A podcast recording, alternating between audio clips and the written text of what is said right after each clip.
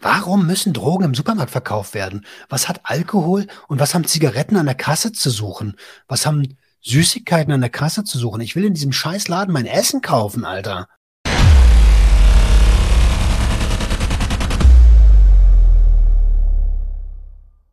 Einen wunderschönen guten Tag und herzlich willkommen zu einer neuen Episode Sucht und Ordnung, dein Podcast für vorurteilsfreie Aufklärung über psychotrope Substanzen, Drogenpolitik und Suchtprävention. Ihr Lieben, ich möchte mich, bevor diese Episode losgeht, bedanken bei ein paar von euch, denn ihr habt wieder gespendet. Fleißig. Rico hat 10 Euro gespendet und zwar monatlich via PayPal. Hat mir sogar noch eine Nachricht geschrieben, äh, Dicker, wunder dich nicht, dass ich ähm, bei Steady nicht mehr dabei bin. Ich will, dass du, ich will, dass du das Cash so bekommst. Ähm, und deswegen über PayPal gemacht hat. Direkt von 3 Euro auf 10 Euro erhöht. Rico, Kuss geht raus. Vielen, vielen, vielen lieben Dank, Alter. Dann hat der liebe Paul auch via PayPal gespendet. 23,45 Euro. Ich muss jetzt öfter mal nach unten gucken, weil die Summe so krumm ist. 23,45 Euro, auch mit einer kleinen Nachricht, weil du eine richtig gute Sache machst. Paul, Dankeschön. Vielen, vielen lieben Dank. Und jetzt kommt der Überknaller. Felix hat 200 Euro überwiesen. Boah, Dicker. Vielen, vielen herzlichen Dank. Ich habe dir das schon als Voicemails geschickt und wir sind jetzt auch im Austausch und so, ne? Ähm, danke, Mann.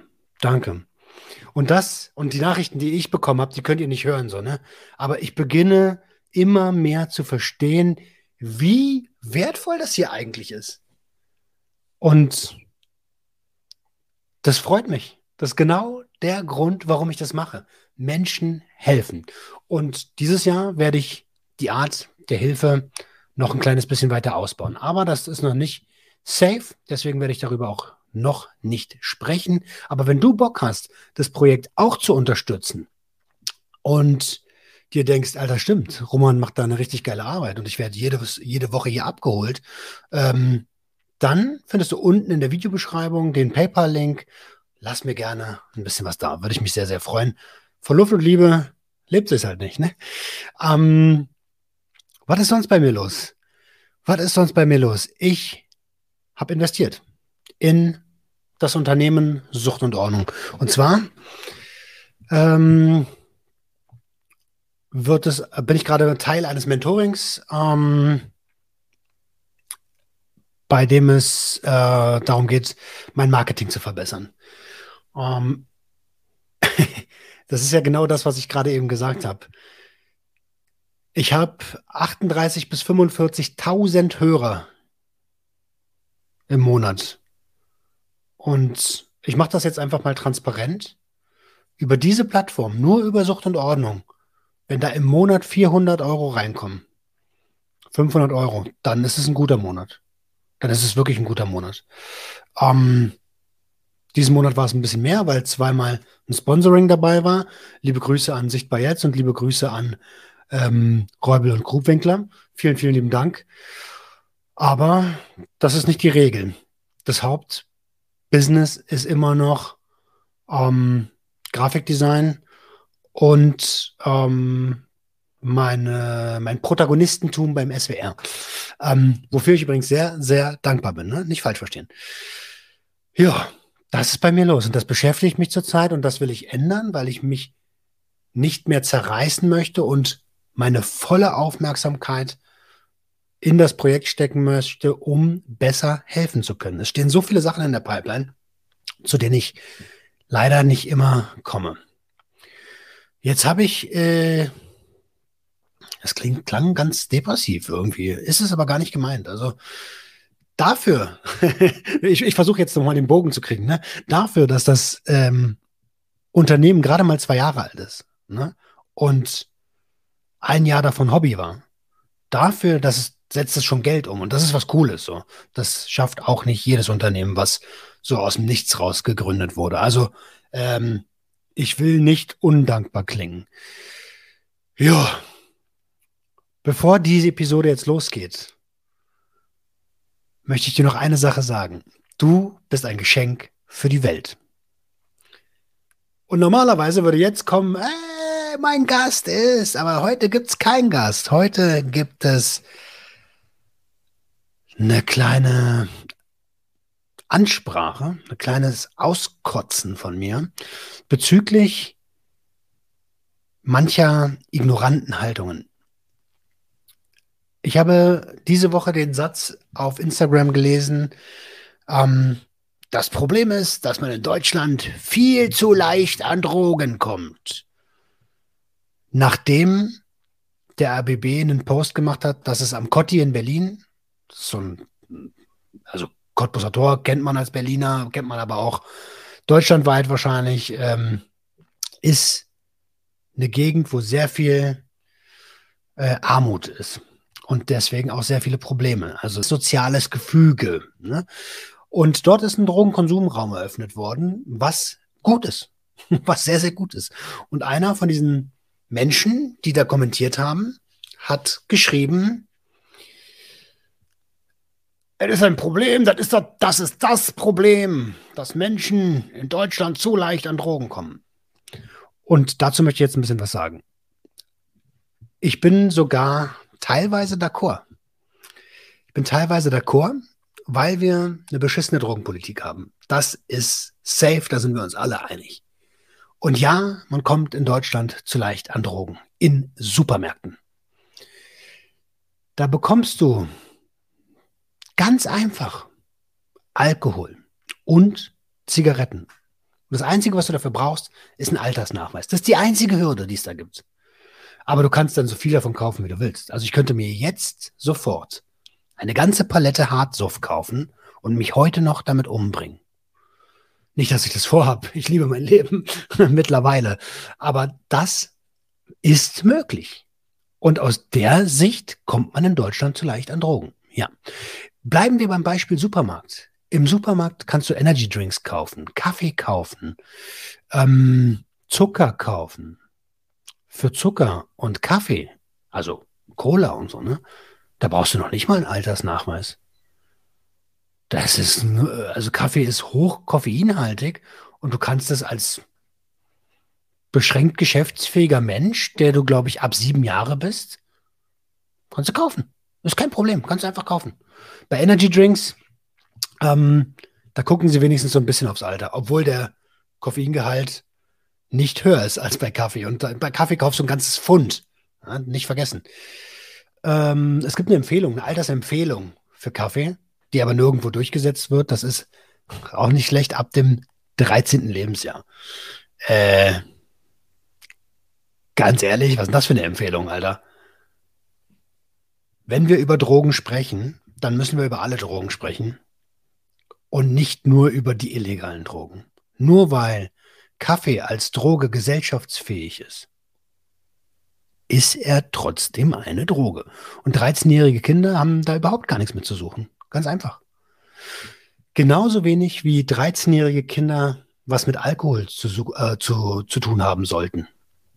Jetzt kommt, ja, aber bei Alkohol, Roman, da gibt es ja den Altersnachweis. 16 und 18.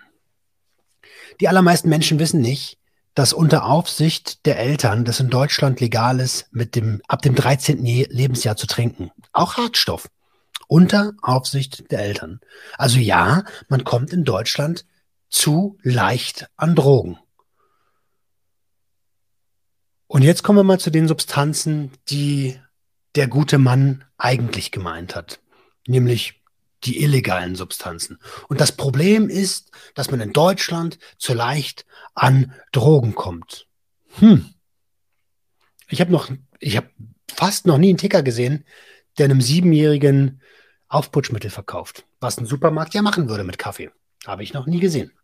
Es gibt nämlich auch zugegeben relativ wenig, aber es gibt verantwortungsvolle Vertriebler von psychotropen Substanzen.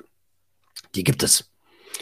Es gibt aber auch ganz viele Leute, denen das scheißegal ist und die einfach nur ihr Geld machen wollen oder müssen.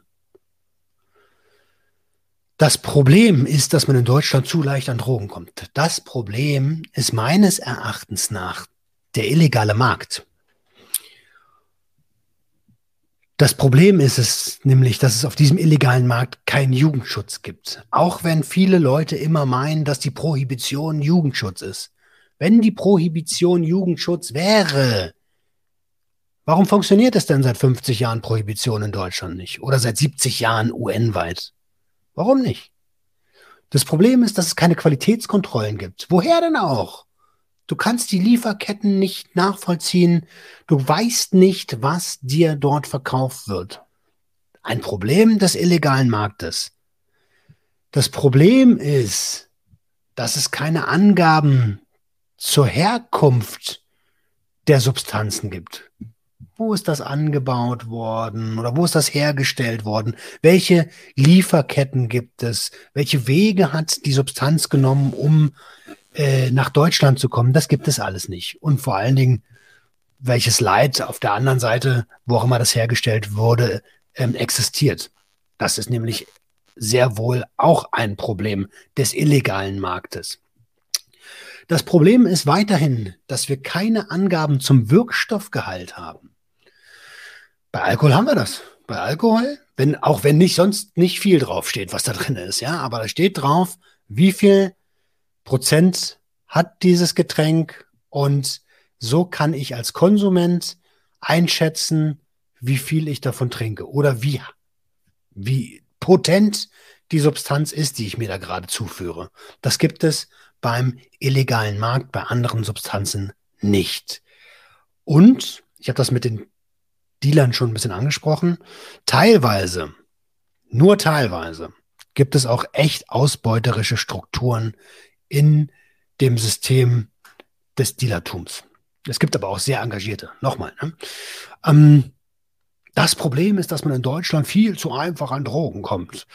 Das Problem, meines Erachtens nach, ein weiteres Problem, ist auch die fehlende Bildung über Substanzen und auch über,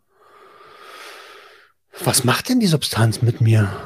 Also über Konsummuster, über Wirkweisen von verschiedenen Substanzen. Das wissen die allermeisten Leute gar nicht. Auch die, die konsumieren wie die Weltmeister, so wie ich das 21 Jahre lang falsch gemacht habe. Ich wusste nicht wirklich, was da passiert. Ich habe es einfach gemacht.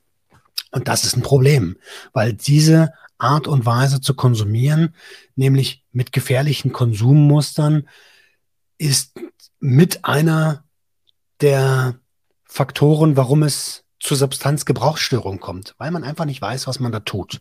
Viele Leute wissen das nicht. Wie gesagt, mich eingeschlossen. Das Problem ist aber auch die Motivation. Warum konsumiere ich überhaupt? Also ist das jetzt Hedonismus? Dann ist es ja okay. Hey, dann hast du dich ja mit der Substanz beschäftigt, weißt, was sie macht und möchtest sie genießen.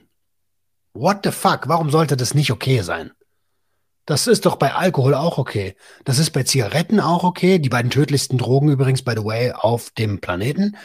Das ist bei Koffein okay, die auch deutlich mehr also die Substanz hat auch deutlich mehr Tote zu ver... Nee, ist falsch. Falsches Wording. Seht ihr? Passiert mir auch. Der Missbrauch von, Kon von Koffein oder der Umgang mit Koffein hat deutlich mehr Tote zur Folge als zum Beispiel der Umgang mit Cannabis oder der Umgang mit Psychedelika.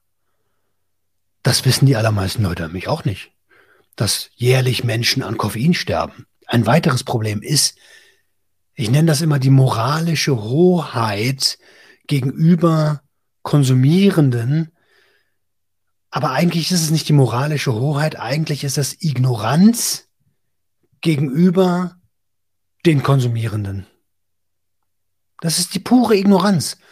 Und damit verbunden ist ein weiteres Problem, nämlich dass man uns seit 50 Jahren propagandiert, dass Drogen schlecht sind und dass Drogen gefährlich sind. Illegale Drogen natürlich nur. das heißt im Umkehrschluss, weil man das uns die ganze Zeit implementiert hat und viele Leute ihre Bildung aus der Bild und aus dem Fernsehen haben, genau aus dem Grund sagen die, äh, illegal, das darfst du nicht. Sehr deutsch, das, das dürfen sie aber nicht. Es gibt Menschen, die versuchen sich aufgrund von Erlebnissen selbst zu medikamentieren.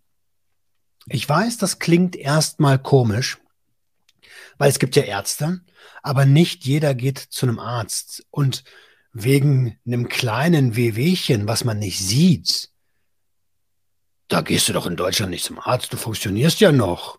Na, das soll man, das, das ist ja auch eine, eine gängige Art zu denken, ein gängiger Glaubenssatz.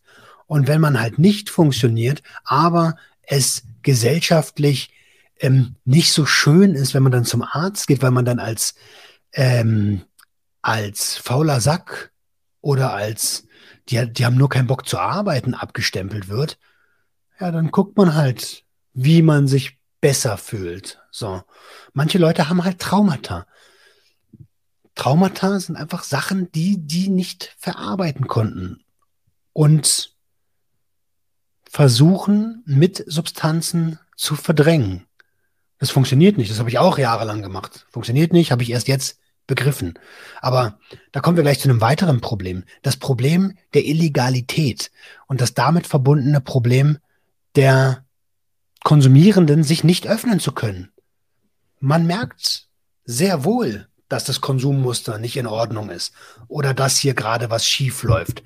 Aber man ist kriminell, wenn man das tut. Und angenommen, ich bin jetzt ein Pizzafahrer, ja, und buff mir jeden Abend ein. Also konsumiere Cannabis. Und ich merke, ich kriege ein Problem damit. Na, wem öffne ich mich denn dann? Es ist doch was Kriminelles. Da ist vielleicht mein Führerschein weg. Und glaubt mir, ich kenne sehr viele Leute, die wegen Cannabiskonsum ohne Rausch ihren Führerschein verloren haben. Natürlich sagt der nichts. Natürlich sagt er nichts. Und bei anderen Substanzen ist es noch viel schlimmer. Cannabis ist ja eine relativ akzeptierte Substanz. Was machen wir denn mit den Menschen, die eine Störung mit, ähm, mit Stimulantien entwickeln? Was machen wir denn mit den Menschen, die eine Störung mit Downern entwickeln, mit Opioiden entwickeln? So, die sind dann gleich richtig gefickt. Und das ist auch ein weiteres Problem. Unsere ignorante Art zu denken treibt Menschen, die eventuell gefährliche Konsummuster entwickelt haben und eventuell leichte, mittlere, schwere Substanzgebrauchsstörungen entwickelt haben, an den Rand der Gesellschaft. Ja, und da, was machen sie da? Da werden sie dann geächtet. Und das passiert natürlich nicht mit allen Konsumierenden. Die allermeisten Menschen in Deutschland, die konsumieren, haben ihren Konsum wunderbar im Griff. Die funktionieren im Alltag. Die haben einfach nur das Hobby, ihre Substanz zu konsumieren und werden dafür kriminalisiert. Das ist purer Genuss, Hedonismus. Soll, warum nicht? Warum denn nicht? Was soll das? Warum diktiert, diktieren einige wenige Menschen anderen Menschen, welche Droge sie zu konsumieren haben? Ich glaube, es hackt. Das ist doch äh, persönliche Freiheit. Das Problem ist, dass man in Deutschland viel zu leicht an Drogen kommt. Eins der großen Probleme ist, dass die Drogenpolitik in Deutschland seit Jahrzehnten ideologisch geführt wird und nicht auf wissenschaftlicher Basis. Schon in den 90ern hat eine Kommission, eine unabhängige Kommission, gesagt, hey, wir sehen jetzt nicht so die Gefahr Cannabis zu entkriminalisieren oder zu legalisieren. Aber, also ich sag mal so, wenn christlich in, einer, in einem Parteinamen drin steht, dann könnt ihr gerne in der Kirche arbeiten, aber doch nicht in der Politik. Das funktioniert nicht. Das Problem ist, dass man in Deutschland zu einfach an Drogen kommt. Das Problem ist, Und jetzt sind wir beim Thema Politik. Das Problem ist, dass manche Politiker, ich will nicht sagen alle, und das stimmt auch nicht, manche Politiker gerne der Droge die Schuld geben für gewisse soziale Umstände. Das nennt man Umkehr, Psycho, umgekehrte Psychologie. Viel eher und viel evaluierter, also nachgewiesener ist es, dass gewisse soziale Umstände der Grund sind, weil das Menschen konsumieren und aus diesen Welten ausbrechen wollen. Und eben nicht so, wie man es verkauft. Das Problem ist, die Drogen sind schuld. Jetzt mal ehrlich. Wie kann eine Droge an etwas schuld sein? Wie kann eine Substanz an etwas schuld sein? Wenn, also generell, die Schuldfrage ist so, was ist denn Schuld? Wenn wir von gesunden und problematischen Konsummustern sprechen, dann ist das nicht die Droge, die diese auslöst, sondern den Umgang, der Umgang mit der Substanz und die Konsummotivation. Warum konsumiere ich? Will ich was verdrängen oder will ich einfach nur Spaß haben? Oder habe ich einen Scheißtag gehabt und denke mir, boah, ey, endlich mein Feierabendbier. Das ist der Nährboden für Substanzgebrauchsstörungen. Genau diese Art zu konsumieren, nämlich zu überkompensieren mit Hilfe von Substanzen. Das Problem ist, dass wir in Deutschland viel zu einfach an Drogen kommen. Ein Problem ist, dass wir nicht gelernt haben, mit Emotionen umzugehen. Damit wir schlechte Tage auch verarbeiten können. Die Menschheit hat in der gesamten Menschheitsgeschichte immer konsumiert, überall konsumiert. In den Wäldern haben die damals ihre Pilze gesnackt. Selbst da, wo überall Eis ist, haben die es geschafft, Alkohol herzustellen. Also kommt. Der Mensch hat einfach ein Grundbedürfnis zu konsumieren. Und deswegen glaube ich auch nicht, dass wir in einer Konsumgesellschaft abstinent leben können. So, und jetzt kommen einige, die sagen, ja, aber ich bin abstinent und du sagst ja auch, du bist abstinent. Nö, mittlerweile weiß ich, dass ich das nicht bin, weil ich, das ist, das ist der Stand, den ich hatte, der Stand meiner Bildung, den ich hatte, als ich aufgehört habe, problematisch zu konsumieren. Wenn ich ganz ehrlich zu mir selber bin, konsumiere ich. Und zwar Kaffee, und zwar Zucker und gerne, gerne, gerne ein bis zweimal im Jahr LSD oder ein Derivat. Ohne natürlich wird mich niemals kriminell machen. Ne? Das mache ich, wenn dann, an Orten, an denen das legal ist. Und ein bis zweimal im Jahr. Jetzt bitte erzähl mir nicht, dass das ein gefährliches Konsummuster ist. Weil dann verstehst entweder du die Welt nicht mehr oder ich nicht mehr. Ich habe einen Appell an die Politik zum Ende hin. Bitte, liebe Politik, macht endlich möglich, dass dieses Leid und diese Umstände endlich aufhören. Wenn ihr gegen Leid seid, dann müsst ihr gegen Prohibitionen sein. Oder ihr seid auf beiden Augen blind und habt nicht mitbekommen, was die Prohibition die letzten 50 Jahre in Deutschland und äh, noch viel, viel früher in den USA angerichtet hat. Und man kann doch einfach mal mit einer Substanz beginnen. Ihr seid doch schon auf einem guten Weg. Macht Cannabis endlich legal. Und dann schaut euch an, was passiert. Evaluieren. wartet vier Jahre ab und guckt, in welche Richtung das geht.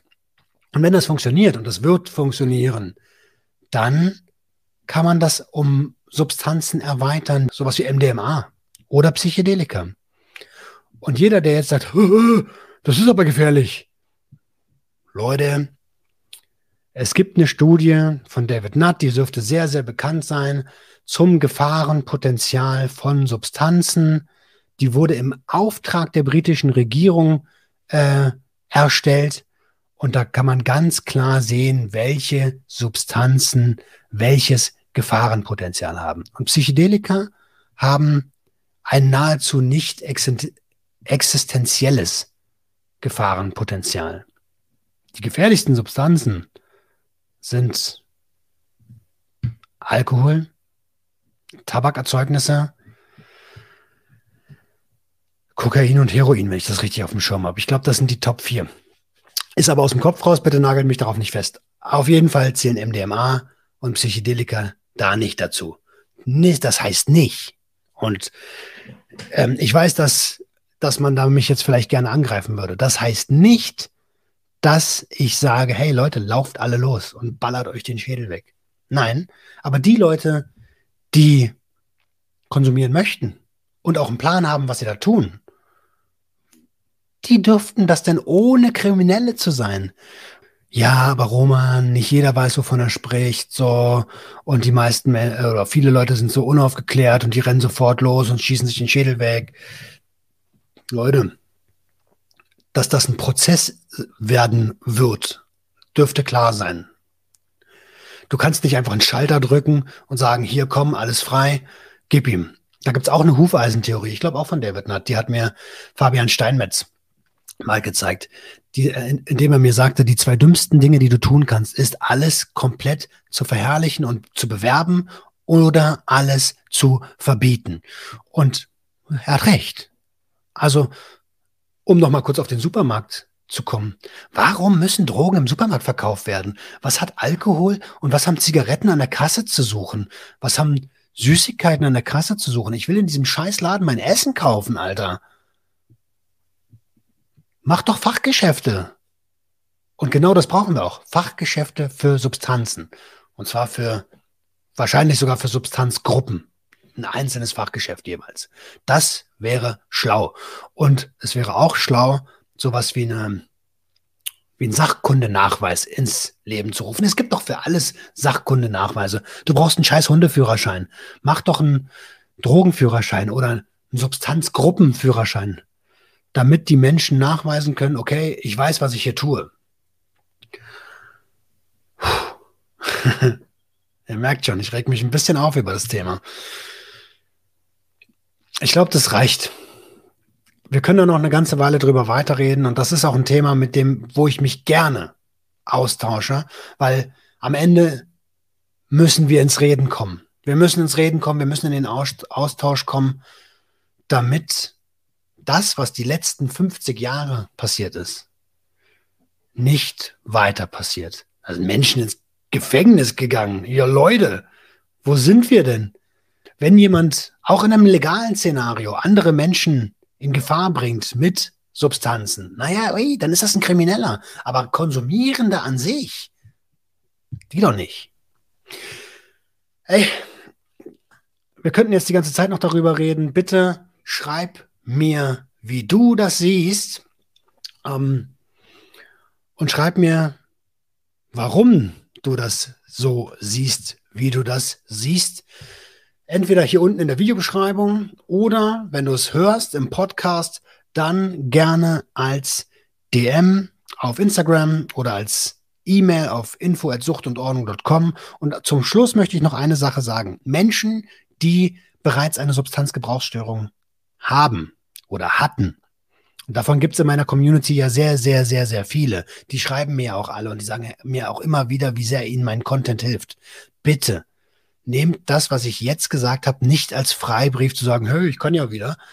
Nee, erstmal muss das verarbeitet werden, was unter der Störung liegt.